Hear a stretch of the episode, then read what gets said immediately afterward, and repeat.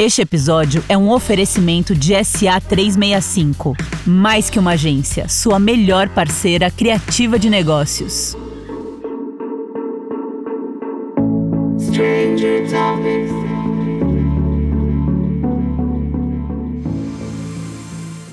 É mais difícil inovar em um setor que tem como característica a apresentação de mudanças a cada estação.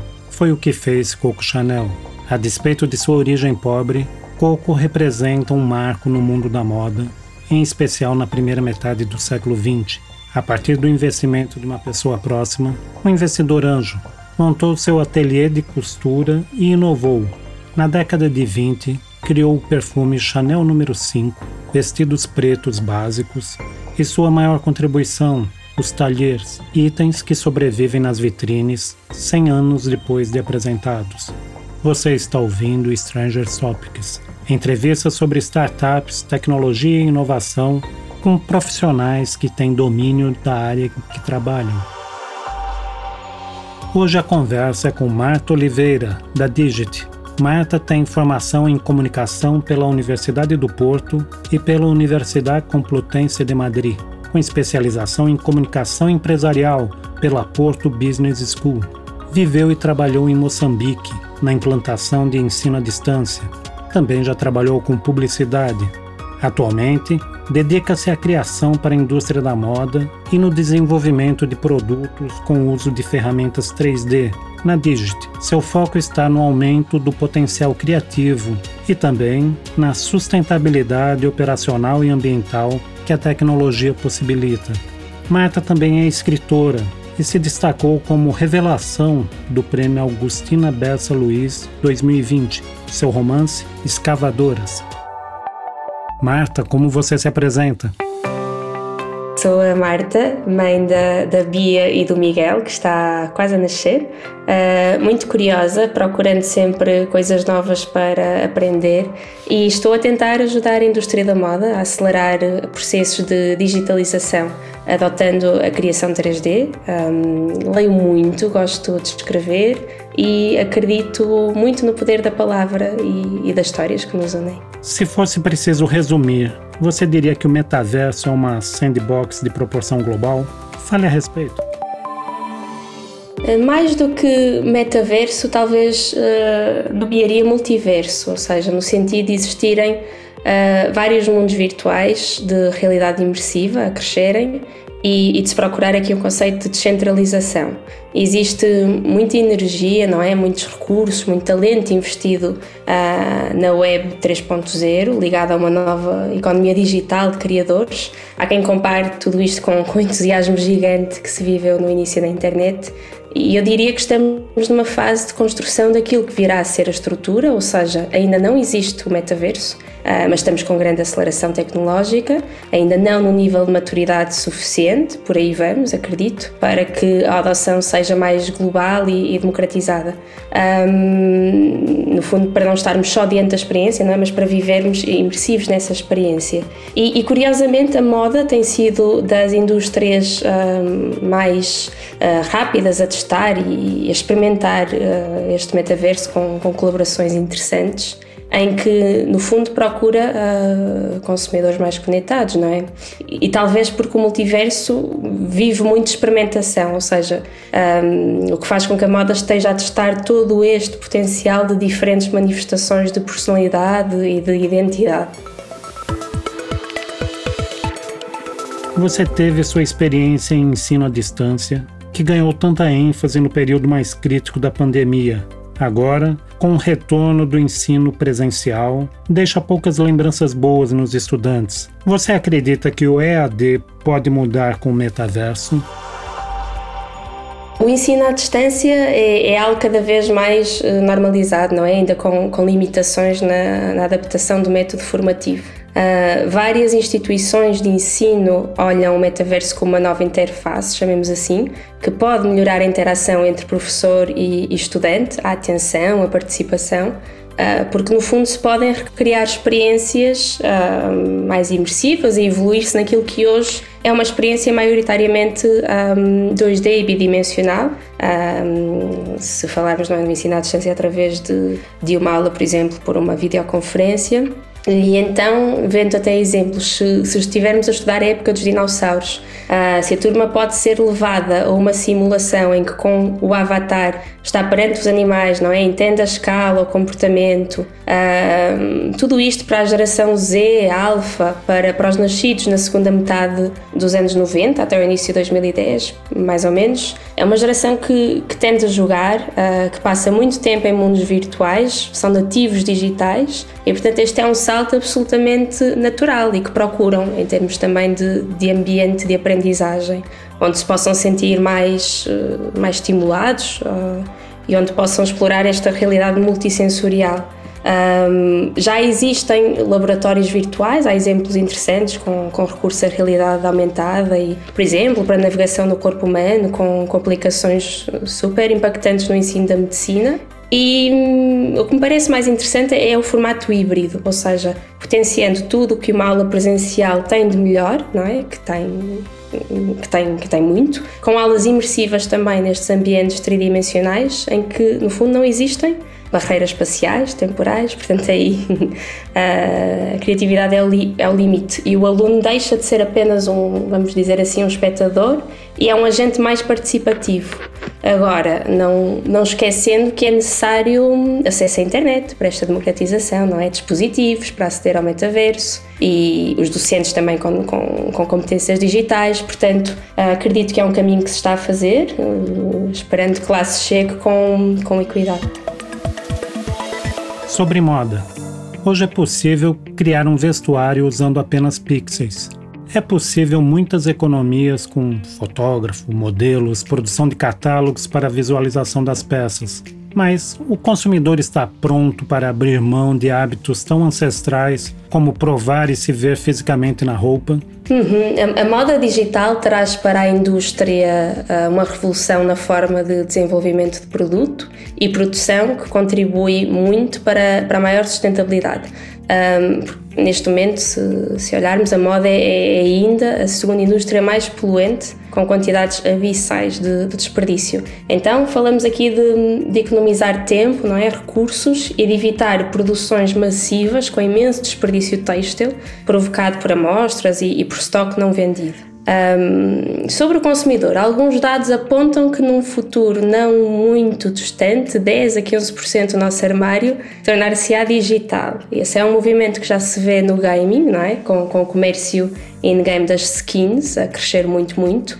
Um, para nós ou gerações seguintes, pode parecer estranho ainda comprar uma peça virtual, mas se eu falar, por exemplo, com a minha sobrinha de, de 11 anos, ela acha isso muito natural. Ela joga e já pede um, criptomoeda para, para poder comprar skins, portanto, para vestir os seus avatares e as suas identidades. Uh, o consumidor final está a mudar, muitos já optam até por comprar também em, em segunda mão, em alugar, portanto, o próprio consumo um, digital é uma alternativa ao consumo físico insustentável e desenfreado. E este próximo passo de guardar roupa na cloud, digamos assim, uh, quer dizer, já, já guardamos outras coisas, não é? Por isso é um consumo que, que tende a crescer. E eu diria que, que o importante é olharmos para estas gerações mais eh, importante no sentido de antever o futuro, é olharmos mais para as gerações mais novas, que antecipam não é, esse, comportamento que já está em mutação. Um, e mesmo na, nas outras gerações, nós já vemos reconversão, uh, quer, por exemplo, por, pelo aumento de provadores virtuais a crescer, o uso de realidade aumentada uh, para, para fitting, não é? Um, tudo isso tende a aumentar a conversão e a melhorar a experiência de compra e as marcas estão, estão atentas a isso. E.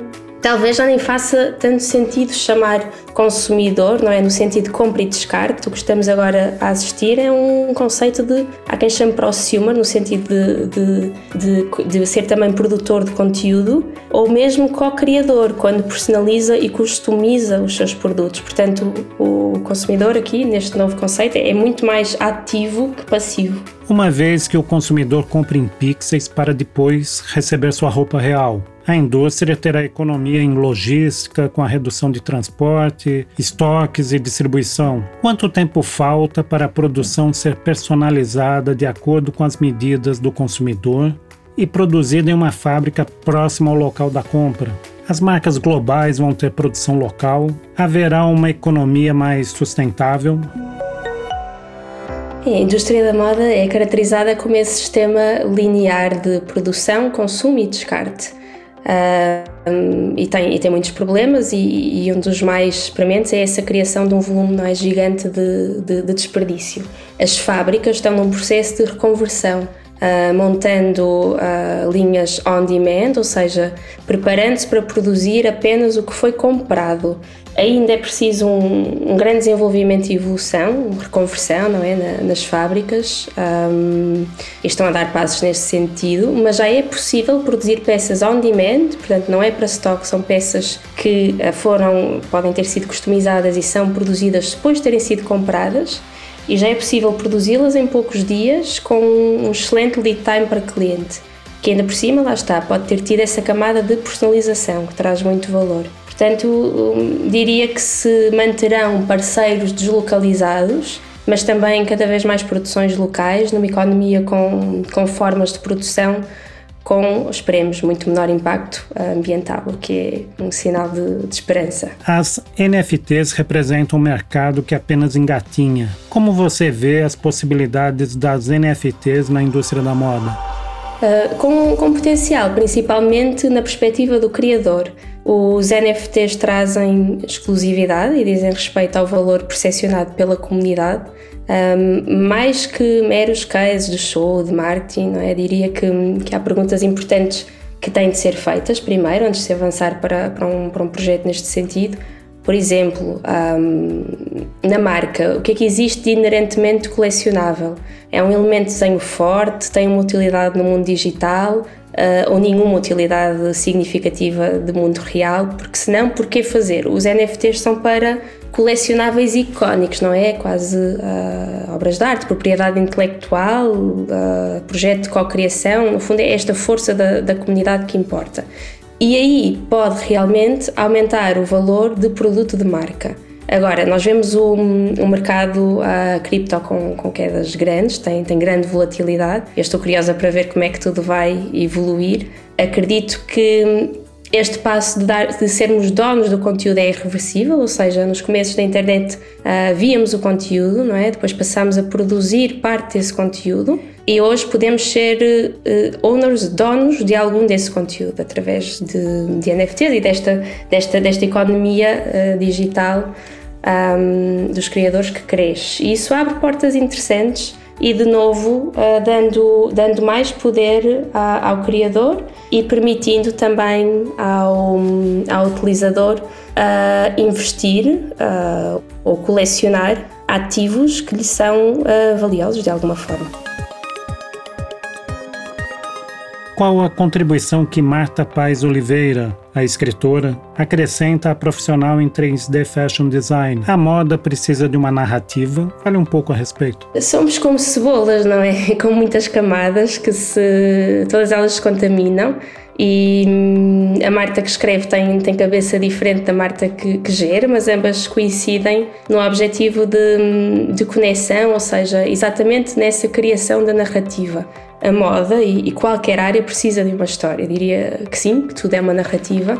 E, e neste caso em concreto, uh, estando nós a falar de, de uma transformação digital grande, acelerá-la exige muita evangelização, que começa sempre na palavra, não é? Qualquer inovação precisa de educação. E diria aí que sim, que uma, que uma narrativa, que uma história clara ajuda nesse, nesse propósito, ajuda muito nessa jornada. Que dicas você pode dar a uma estilista que queira conhecer as possibilidades da e-fashion para sua produção? Estudar e, e experimentar muito, essencialmente começar já porque a revolução já está em marcha. Existem cada vez mais formações em, em 3D para fashion designers E, e, vamos, por exemplo, supor que um fashion designer saiu da universidade, quer lançar uma coleção, não tem disponibilidade financeira para o fazer, seria não é, um enorme esforço a, a produção. E isto agora, esta possibilidade é muito interessante, porque pode testar a reação da audiência com o produto 3D virtual ainda sem existir fisicamente, ainda antes de entrar em produções de amostras físicas, isso é transformador e pode dar muita força também a este, a este designer. Portanto, diria que, que existe muita informação relevante todos os dias a aparecer, tem-se escrito muito sobre, muita informação. Uh, escolher boas fontes, estudar, testar, falhar também importa, testar outra vez, melhorar, inovar. Qualquer, qualquer inovação exige este teste ágil para, para se avançar e, e não, e não, e não não se perder o, o tempo. E, e, é isso, a criação e o consumo 3D na moda têm um futuro claro a crescer, com mais inclusão, com mais identidade, maior sustentabilidade e, no limite, também maior poder criativo. Portanto, uh, isso do ponto de vista da, da criação também para o designer é, é muito estimulante. O próximo Stranger Topics tem como convidado Davi Mota, da OLX. Mota nos fala sobre o comércio digital durante os diferentes momentos da pandemia e faz uma previsão otimista sobre os rumos do setor para uma sociedade que ganhou hábitos isolacionistas. Mota explica a importância da boa experiência do cliente nas plataformas de compra e venda, além de defender um relacionamento próximo com sites de reclamação para quem quer ter sucesso no comércio na rede. A entrevista ficou ótima e minha dica é para você marcar Stranger Topics como favorito na sua plataforma para garantir que será avisado quando os novos episódios estiverem disponíveis.